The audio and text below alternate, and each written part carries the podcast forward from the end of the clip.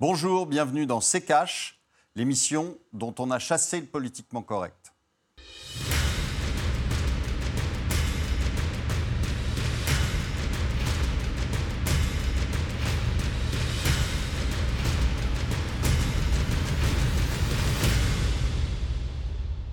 Bonjour, aujourd'hui nous allons vous reparler de l'Italie, on vous en avait parlé en février dernier, euh, et des relations que les Italiens ont avec la Commission européenne. Bonjour Estelle. Bonjour Olivier, bonjour à tous, bienvenue dans CKH. Aux élections européennes le 26 mai dernier, la Ligue de Matteo Salvini est sortie vainqueur du scrutin avec un peu plus de 34% des voix, ce qui a permis au ministre de l'Intérieur de renforcer un peu plus son emprise sur le gouvernement italien. Depuis, les relations se sont à nouveau tendues entre Bruxelles et Rome. On passera tout cela en revue avec vous Olivier. Mais d'abord un mot de la dette italienne qui n'en finit plus d'augmenter. Déjà très élevée, elle a battu un nouveau record en avril dernier, puisque selon la Banque d'Italie, elle s'élève à 2373 milliards d'euros. L'endettement de l'Italie a augmenté de 14,8 milliards d'euros en avril par rapport à mars. Sur les podiums des endettés de la zone euro, eh bien, la botte est deuxième derrière la Grèce avec une dette en 2018 qui atteint les 132% de son eh, PIB. Alors, Olivier, est-ce que l'Italie a atteint un point de non-retour ici? Alors, ce n'est pas sur, le, sur la dette qu'elle est à un point de non-retour, puisque de toute façon, vous savez, euh, toutes les, tous les pays ont largement dépassé euh, ce qui était euh, inscrit, soi-disant, dans le marbre. Mhm. et donc, on est tous au-dessus de 100%, même la France, hein, bien qu'on essaie de dire le contraire, mais en fait, quand vous prenez la dette totale, vous êtes largement au-dessus. Mhm. Donc, dans tous les pays, on est au-dessus. Donc, ce n'est pas tellement le problème. Le problème, c'est. Euh, elle est quand même deuxième. Euh, oui, mais bon, euh, après, on n'est pas obligé de faire un podium non plus de la, dette. Ce qui, est, ce qui est intéressant de savoir, c'est ce qu'on met en face comme croissance. Or, de la croissance, depuis la, récession de, 2008, vous n'en avez pas. et puis vous en avez même d'ailleurs très peu depuis 2000, mm-hmm. c'est-à-dire depuis l'entrée en fonction de l'euro. Euh, et, là, c'est un, vrai problème parce que euh, vous avez la production industrielle italienne qui est tombée, vous avez mhm. euh, eu je ne sais combien de trimestres de récession en Italie, et donc on sait très bien qu'avec une récession, bah, votre dette continue à augmenter régulièrement. Alors justement, Olivier, cet endettement italien cristallise les relations entre Rome et Bruxelles. La Commission européenne a d'ailleurs recommandé début juin d'ouvrir une procédure pour déficit excessif contre l'Italie en raison de son énorme dette. Rappelons que le plafond hein, dont vous parliez tout à l'heure, fixé par les règles européennes, est une dette à 60% euh, du PIB. Rome a répondu à Bruxelles cette semaine. Le gouvernement italien s'est dit déterminé à respecter les règles budgétaires européennes. Voici d'ailleurs ce qu'a déclaré Giuseppe Conte, le président du Conseil italien devant la Chambre des députés. Sommes déterminés à éviter une procédure d'infraction de l'UE et nous sommes convaincus par notre politique économique. Que peut-il se passer du coup par la suite entre Rome et Bruxelles, euh, Olivier? Ben, c'est ce qu'on avait dit en février, c'est-à-dire qu'en fait, on, souffle le chaud et le froid. Euh, on, peut d'ailleurs euh, admirer la façon dont a provoqué l'Union européenne juste le lendemain des élections, parce qu'il l'aurait fait avant, M. Salvini faisait pas 34, il faisait 45. Hein. Donc, euh, euh, sa procédure de, qu'ils ont lancée pour déficit excessif, qui est ridicule. Je veux dire, on est tous en déficit excessif. Donc pourquoi les Italiens? Parce que les Italiens, ils sont tombés sur un os avec, euh, avec Salvini, c'est tout. Et que donc il faut essayer de le faire rentrer dans, les, dans le rang.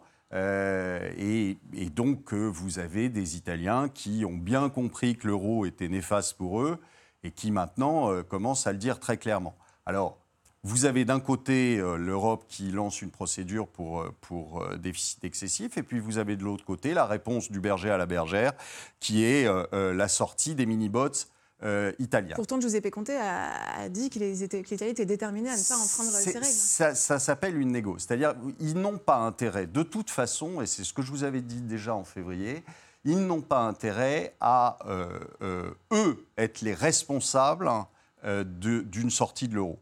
Donc, de toute façon, ils essaient, et c'est le jeu, de pousser à bout euh, celui qui est en phase 2, c'est-à-dire la Commission européenne, euh, pour que ce soit la Commission européenne qui les vire plutôt que eux de se virer eux-mêmes. Alors Olivier, c'est dans ce contexte que les députés italiens ont voté une motion permettant la création d'un nouvel instrument financier, les mini-bots. Qu'est-ce que c'est et en quoi cela consiste? On voit ça avec le tiroir cash d'Antoine Vassas. Ah, l'Italie, sa gastronomie, son patrimoine et peut-être bientôt sa nouvelle monnaie. Nouvel épisode dans son bras de fer avec l'Union Européenne, les mini-bots. Oui, dit comme ça, ça ne vous dit pas grand-chose. Mini-bot pour mini bon ordinaire au trésor. Validé par la commission des députés italiens, c'est sur le principe plus une reconnaissance de dette qu'une monnaie. L'État italien s'en servira en fait pour payer les entreprises de son pays auxquelles il doit de l'argent en créant des titres de dette. Oui, parce qu'il a accumulé près de 50 milliards d'euros de dettes auprès des entreprises italiennes. Ces mini-bots permettraient ensuite aux dites entreprises de régler leurs impôts. Sur le papier, pas de quoi frémir donc, sauf que dans le contexte actuel, avec les eurosceptiques au pouvoir, et début juin une procédure ouverte contre l'Italie par la Commission européenne pour, je cite, déficit excessif, le message envoyé par ces mini-bots ressemble à une provocation. Car concrètement, il pourrait également permettre, s'ils sont mis en œuvre par Rome, de créer de la monnaie en s'exonérant des directives de Bruxelles, de contourner les marchés financiers et leurs taux d'intérêt élevés, et plus simplement de réinjecter des liquidités en Italie. On parle de 50 milliards à 100 milliards d'euros en mini-bots. Alors, simple levier de négociation avec Bruxelles ou véritable volonté de l'Italie de créer une monnaie parallèle et faire ainsi un pas pour sortir de la zone euro? T'en penses quoi, Olivier? Alors Olivier? Eh bien, j'en pense que euh, moi, je pense qu'ils sont, ils ont dans l'idée de sortir et que euh, euh, et tout le travail qu'ils ont accompli depuis un moment, parce que les mini-bots, ils les ont pas sortis du chapeau hier matin, donc je pense qu'ils ont travaillé dessus et je pense que tout ça est préparé. Donc les mini-bots, alors c'est vrai qu'au début, ça n'est pas une monnaie. Tant que ça sert à, payer et à se faire payer et à compenser en fait ce que l'État doit aux entreprises italiennes et ce que les, entreprises italiennes doivent à l'État, si ça reste comme ça et si on, arrête mhm. les, choses à ce niveau-là, en effet, ce n'est pas une monnaie, c'est une compensation de créance, c'est mhm. tout. Donc euh, euh, maintenant, il est quand même assez euh, frappant de voir que ils ont déjà tout organisé, que c'est des jolis petits rectangles de papier, que ça ressemble quand même furieusement à une, à une monnaie. pour et que si vous l'étendez. encore à l'état de motion. Euh. Voilà, si vous l'étendez, euh, c'est-à-dire si vous permettez que euh, ce soit utilisé par le, par le public mhm. pour payer chez mhm. l'épicier du coin, à ce moment-là, ça devient une monnaie. Et comme dans les traités de l'Union européenne, vous n'avez droit qu'à une monnaie unique, hein, qui est l'euro, eh bien, à ce moment-là, de fait, euh, vous sortez de l'euro. C'est pas très compliqué. Il suffit de changer euh, sur les, billets, 50 mmh. euh, euros, vous le changez en 50 lires et à ce moment-là, vous avez retour à la monnaie nationale. Olivier, on va continuer de parler de l'Italie et de ces mini-bots. Cette semaine, nous recevons Dany Lang, membre des économistes atterrés et maître de conférences en économie à l'Université Paris 13. Lang, merci de nous rejoindre sur le plateau de CKH. On va commencer tout de suite avec ces euh, fameux mini-bots. Alors, cette idée ne repose pour le moment que sur une motion euh, du Parlement italien. Euh, concrètement, est-ce que les mini-bots peuvent devenir une monnaie parallèle et circuler comme une monnaie parallèle?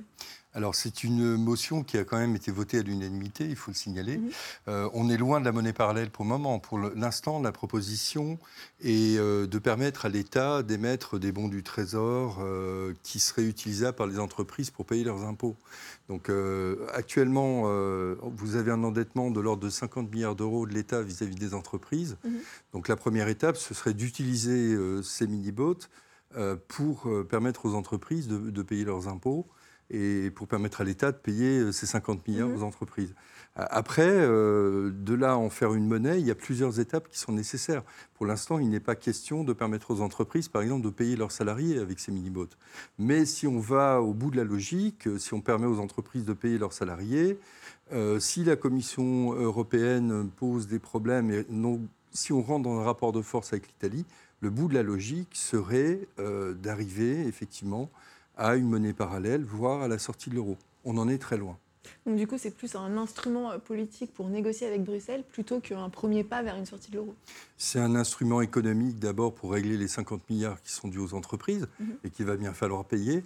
Et ça peut être aussi un instrument politique pour créer un rapport de force avec Bruxelles, puisque vous savez que l'Italie est dans les clous euh, du pacte de stabilité et de croissance, elle est en dessous des 3%, et pourtant Bruxelles va lui chercher des ennuis, euh, à mon avis, plus pour des raisons politiques que pour des raisons économiques. Et quand je dis raison politique, ça n'est pas parce qu'on a l'extrême droite dans la coalition au pouvoir, on l'a aussi en Autriche. Et en Autriche, Bruxelles euh, euh, fiche une paix royale au gouvernement, tout simplement parce que le gouvernement autrichien va dans le sens de Bruxelles. Alors qu'en Italie, vous avez une certaine résistance, vous avez une volonté, en fait, de ce gouvernement de coalition entre 5 étoiles et la Ligue du Nord, euh, de mener une politique légèrement différente, plus expansionniste que ce que Bruxelles souhaiterait. Et donc, euh, on est rentré dans un, dans un rapport de force euh, qui peut effectivement se solder par une sortie de l'euro. On en est très loin, mais les mini-boats, vous l'aurez remarqué, je, conseille à nos spectateurs d'aller les voir. Ça ressemble quand même furieusement à des billets de banque. Olivier, une réaction à ce que vous venez d'entendre? Bah, En fait, c'est quand même déjà quelque chose qui euh, qui ressemble quand même euh, furieusement à une, à une, monnaie parce que euh, quand vous regardez bien, c'est pas la compensation de créances, c'est pas du 1 pour 1. Vous avez des entreprises à qui l'État italien doit euh, euh, de l'argent, beaucoup d'argent, et euh, qui, une fois réglés leurs impôts, seront créditeurs, si vous voulez, de billets. Donc, oui, donc, qu'ils pourront faire? elles pourront, pourront normalement, elles pourront passer ça à d'autres entreprises. Oui, il y a d'autres impôts, il y a d'autres. On, peut très bien envisager d'ailleurs. sociales, etc. On, peut envisager d'ailleurs, dans le cas de l'Italie, que ça devienne une sorte de vire comme il existe en Suisse, c'est-à-dire de, monnaie de paiement entre les entreprises. Hein. si on ne va pas plus loin, si, si la Commission européenne ne va pas plus loin dans le rapport de force, ça pourrait s'arrêter là. Oui, mais de toute façon, la Commission européenne ira dans le rapport de force. Ils l'ont bien montré. Je veux dire, le, euh, lundi matin, le lendemain des élections, lancer la procédure, c'est de la provoque. Oui, oui, mais c'est euh, aussi parce que vous avez des élus qui, clairement, euh, à des postes de responsabilité, je pense en particulier à M. Bagnaï ou à M. Borghi, qui sont pour euh, la sortie de l'euro. Donc c'est aussi, c'est aussi pour cette raison-là. Et c'est aussi parce que la plateforme euh, du mouvement 5 étoiles était clairement une plateforme anti-austérité avec l'instauration du RSA qui n'existe pas. Et ça n'est pas parce qu'il y a des fascistes au pouvoir. Bien clair. Ça ne les gêne pas du tout, la Commission européenne. Euh, qui est des fascistes au pouvoir en Autriche, puisqu'ils vont dans leur, dans leur direction? Je voudrais revenir à ce que vous disiez par rapport à l'Autriche. Le pays n'a pas la même situation économique que, que, que celle de Non, mais d'accord. Et puis surtout, euh, la, politique qui est mise en place va complètement dans le sens des recommandations européennes en matière de temps de travail, en matière de restrictions budgétaires, etc. En Italie, c'est plus compliqué. En particulier avec l'instauration du RSA, avec euh, et puis, et puis euh, l'Italie c'est un gros pays. Donc si l'Italie se met à changer de politique, euh, il va falloir lui tordre le bras, comme à l'époque ils ont essayé de faire avec Syriza en, Grèce. Et ils y sont parvenus d'ailleurs. C'est justement euh, ces mini-boats, c'est ce que M. Varoufakis avait proposé à un moment, euh, et d'autres personnes, et qui n'ont pas été faits au, niveau de, au niveau de la Grèce, parce qu'il était hors de question de sortir de l'euro. Alors justement, est-ce qu'il y a d'autres pays où ça s'est vu de sortir un instrument pareil? Alors, euh, des monnaies fiscales, oui, c'est pas nouveau. Ça s'est fait euh, en Argentine, il me semble, dans les années 90, je me trompe peut-être. Enfin, il y a, d'autres. Euh, si, les téléspectateurs qui seraient intéressés par ça peuvent lire les très intéressants travaux de Bruno Terré, qui est un chercheur au CNRS, qui a beaucoup travaillé sur ces monnaies parallèles et en particulier sur les monnaies parallèles argentines. Mhm. Alors, à ma connaissance, en Argentine, ça ne s'était pas fait au niveau de l'État global, ça s'était fait au niveau régional. Et de la même manière, ça permettait de payer ses impôts. Euh, et donc, c'est parti des entreprises et ça permettait euh, déjà de, que l'État euh, local règle ses impôts aux entreprises et ensuite que les, entreprises se payent entre elles. Olivier Ce qui va être intéressant, moi, je, pense, c'est d'ici la fin de l'année, c'est quand on va rentrer réellement en récession, ce qui est en train de se faire en Allemagne, en Italie. En Italie, on y est déjà même techniquement, on est en récession, puisqu'il y a eu deux trimestres consécutifs qui sont, euh, qui sont négatifs. Mais euh, euh, on est en récession, on, on va donc creuser le, le, à ce moment-là le déficit, puisque forcément, mécaniquement, il y aura moins de rentrées fiscales. Donc, les déficits vont se creuser, ils vont se creuser partout en Europe, puis pas qu'en Europe, mais partout en Europe. Et là, euh, vous allez voir que les 3%, ça va être du, du vous, passé. Vous dites, vous dites pas qu'en Europe, mais principalement en Europe, parce qu'on a des règles absurdes en Europe qui font que plus ça va mal, plus on est obligé d'appuyer sur le frein. Ça s'appelle le traité sur la stabilité, la coordination et la gouvernance. Euh, ce sont des règles qui n'existent pas ailleurs. Oui, euh, donc, euh, la récession, en Europe, la récession va être plus forte. La récession, elle sera partout. Puisqu'on a mis en place des outils et des traités qui font que la récession est pire chez nous qu'ailleurs, puisqu'on a des traités qui font que quand ça va trop vite, on, on doit ou on peut appuyer sur l'accélérateur, et quand plus ça ralentit, plus on est obligé d'appuyer sur le frein. Je voudrais vous faire réagir à cette déclaration de Mario Draghi euh, au sujet des mini-bots, qui dit les mini-bots sont soit de la monnaie, alors ils sont illégaux, soit de la dette, et alors l'endettement italien va encore augmenter. Est-ce que ce genre d'instrument peut clairement aider à régler les problèmes de fond de l'Italie? Régler les problèmes de fond, je ne sais pas, mais en tout cas, c'est une idée intéressante. Ça constitue, euh, si effectivement l'État italien émet ces 50 milliards de, de mini-bots, ça constitue une politique expansionniste. On injecte 50 milliards euh, dans l'économie. Donc, à mon avis, euh, ça ne peut qu'aider les Italiens à sortir de la récession actuelle. Euh, pensez à toutes les entreprises qui vont enfin être, être payées, parce que c'est un problème. Et donc toutes ces entreprises vont avoir des rentrées qui étaient attendues et qui ne viennent pas, mhm. et donc vont pouvoir utiliser ces rentrées, entre autres, pour payer les salaires. ou pour faire des investissements, ou pour acheter de nouvelles choses. Donc, à mon avis, c'est plutôt une bonne nouvelle euh, que ces mini-bots et ces 50 milliards d'injections. Olivier, un mot sur ces déclarations Si c'est de l'injection, si c'est pas juste de la compensation, oui. Mais si, si vous passez en mode injection, oui. ça veut dire que vous faites un pas de plus vers la monnaie. Oui, oui, non, mais c'est très clair. C'est là, que c'est là que ça va poser un problème, à, surtout à M. Mario Draghi. Euh, c'est là que ça va poser un problème, c'est que euh, si on, on va au-delà de cette compensation pure, où là, finalement, c'est du, zéro. Quoi, hein. C'est, euh, c'est, euh, pas, tout à, pas tout à fait. Je suis, parce que, c'est parce que les entreprises, euh, les entreprises sont réglées quand même. Les entreprises sont réglées, ce qui n'était pas le cas. Oui. Donc c'est pas tout à fait. si elles sont réglées que pour payer les impôts, si vous voulez, ça, ça c'est quand même un peu à somme nulle. Hein. Oui. Là où ça devient intéressant, c'est justement si on étend ça. Euh, vous avez dit en, début d'émission euh, qu'ils ils avaient une possibilité de, de, créer entre 50 et 100 milliards. Si c'est 50, ça correspond à la dette de l'État qu'ils ont envers les, les entreprises. Les entreprises. Si c'est 100, Là, c'est de l'injection, parce que c'est beaucoup plus que ce qu'ils mm. doivent, et donc à ce moment-là, on peut imaginer que cette monnaie, entre guillemets, se mette à circuler. Et si elle se met à circuler, c'est vraiment une monnaie. C'est-à-dire que ça leur laisse aussi une marge euh, ah ben, ça leur laisse une marge, mais c'est, je pense que c'est un, un, vrai signal envoyé à l'Europe en disant vous continuez à nous, à nous enquiquiner, on sort. Et là, on a les moyens de sortir en plus, parce qu'on s'y est préparé, on a ce qu'il faut, et donc il suffira de changer, euh, je vous ai dit, le nom des bots, les 200 euh, euros en 200 lires, et c'est fait. Mmh. est-ce que, est-ce qu'elle n'est pas en train de jouer un peu avec le feu Parce que, que comment peut réagir Bruxelles? Concrètement, que peut faire Bruxelles? Juste euh, par rapport à ce que vous disiez tout à l'heure, M. Mario Draghi est, est quelque part schizophrène, parce qu'il n'a cessé de se plaindre du fait que sa politique monétaire accommodante n'était pas suivie d'une politique budgétaire accommodante. Or là, on a les instruments pour mettre en place une politique budgétaire accommodante, mais évidemment, ce qui le gêne, c'est le fait que euh, la monnaie peut lui échapper dans, ce cas-là. Et effectivement, euh, la Banque centrale européenne pourrait décider de couper les liquidités qui vont vers l'Italie, ce qui de fait pousserait l'Italie à passer à ce stade de transformation de euh, cette monnaie fiscale en, en véritable monnaie, c'est-à-dire comme moyen universelle de compensation. Donc ce qui peut gêner Bruxelles, c'est de voir un pays sortir euh, tranquillement, gentiment, euh, de la zone euro parce qu'il n'a pas voulu mener la politique restrictive qui est prévue mmh. par les traités. Et en attendant, comment est-ce que euh, peut réagir la Commission, sachant qu'on arrive en juillet à un changement d'équipe? Est-ce qu'ils est qu'ils vont vouloir direct s'attaquer à l'Italie? Comment, comment peut faire Bruxelles bah, Il se pourrait déjà que, bon, je, l'ai dit, que la Banque centrale coupe petit à petit les liquidités vers mmh. l'Italie. Euh, il se pourrait que la Commission rentre dans un bras de fer politique pour exiger des Italiens euh, qu'ils retirent cette monnaie parallèle. Alors tout dépendra à ce moment-là du niveau euh, d'émission. Effectivement, c'est une question importante. Tout dépendra du niveau d'émission et on rentrera nécessairement dans une question de rapport de force politique.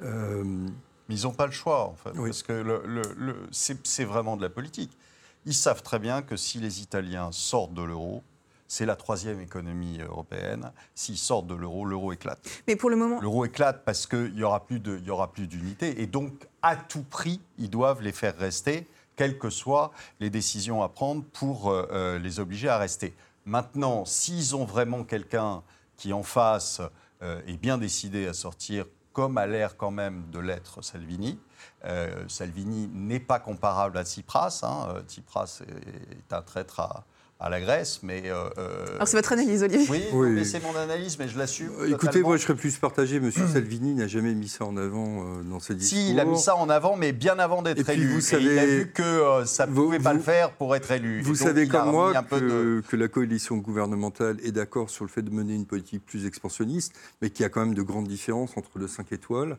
et euh, le mouvement de Salvini du point de vue, euh, enfin d'un certain nombre de points de vue. Ça grince quand même pas mal au sein de la coalition actuelle. Oui, Je- je sauf suis- que M. Salvini a gagné tout seul les élections européennes à Ça, c'est 34%. Et que si aujourd'hui il y avait des élections, euh, je pense que M. Salvini les remporterait haut la main. Ça c'est vrai, c'est d'ailleurs pour ça que le 5 étoiles reste au pouvoir avec lui. Donc, euh, oui. Pourtant, Dany Long, est-ce que la, La est fragilité euh, italienne aujourd'hui, est-ce qu'elle qu'elle met en danger la zone euro?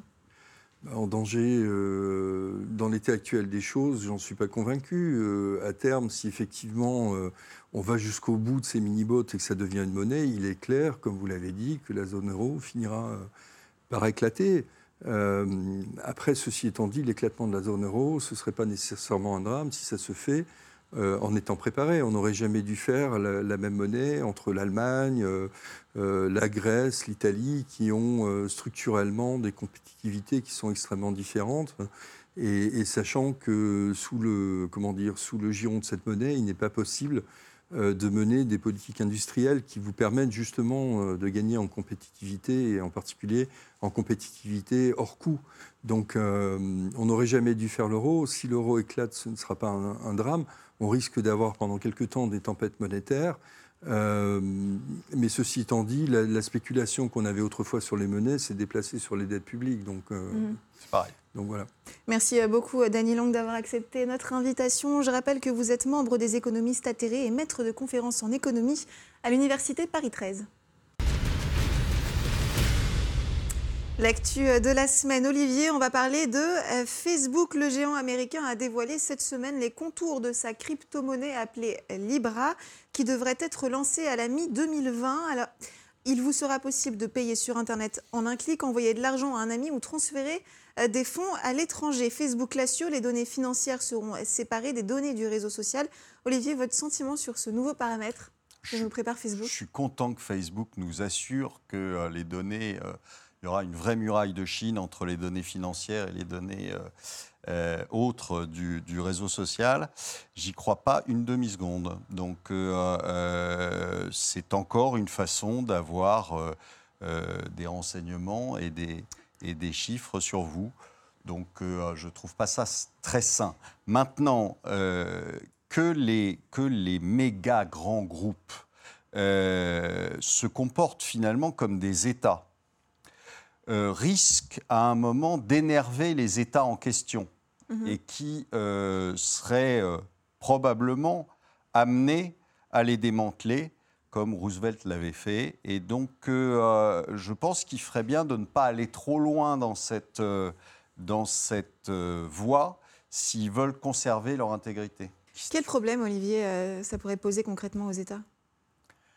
Ah ben, simplement, euh, vous savez, les États n'aiment pas beaucoup la concurrence. Donc, euh, quand vous avez euh, les GAFA qui sont plus riches que les États, ont une trésorerie pléthorique qui pourrait se payer un pays, qui, et qui maintenant se mettent à imprimer leur monnaie, entre guillemets, eh bien, euh, euh, vous devenez concurrent de l'État. Et à partir du moment où vous devenez concurrent de l'État, vous avez des gens qui n'aiment pas ça, c'est-à-dire euh, les autorités étatiques. Donc, euh, euh, Roosevelt l'avait fait. Quand vous arrivez à des tailles comme ça, qui sont finalement incontrôlables, Mhm. puisqu'ils sont plus puissants que l'État qui, qui, d'où ils sortent, dont ils ont le, le, finalement le contrôle, puisque c'est eux qui élisent euh, les politiques, etc. Donc ça commence à faire peur aux politiques et qui finissent par euh, euh, faire des lois pour les démanteler.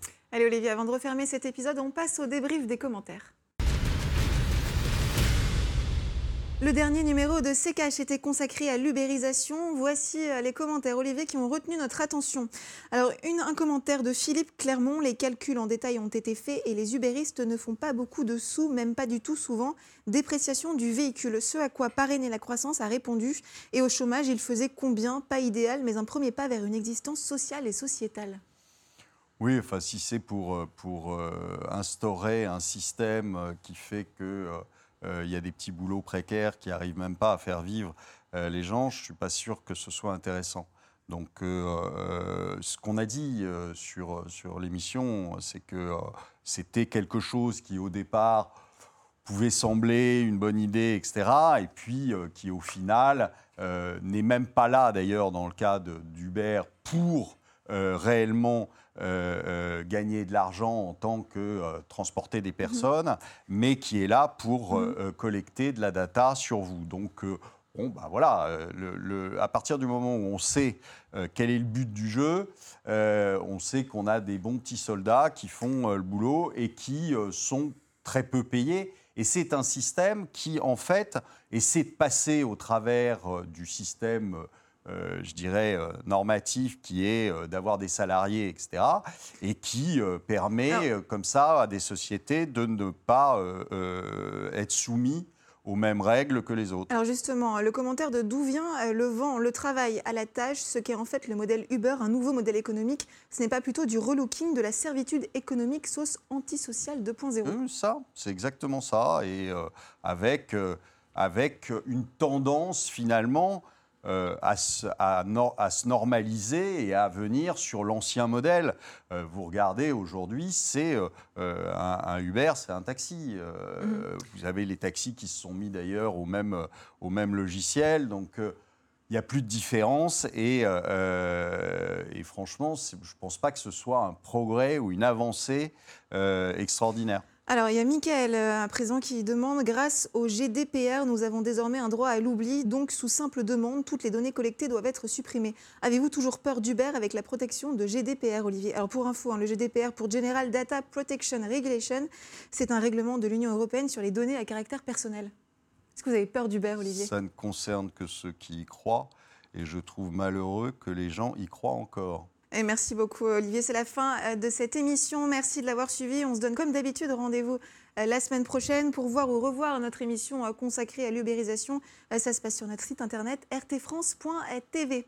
Le mot de la fin Olivier. Eh bien écoutez, on se donne rendez-vous dans quelques mois pour la nouvelle monnaie, la nouvelle lire et un éclatement de l'euro.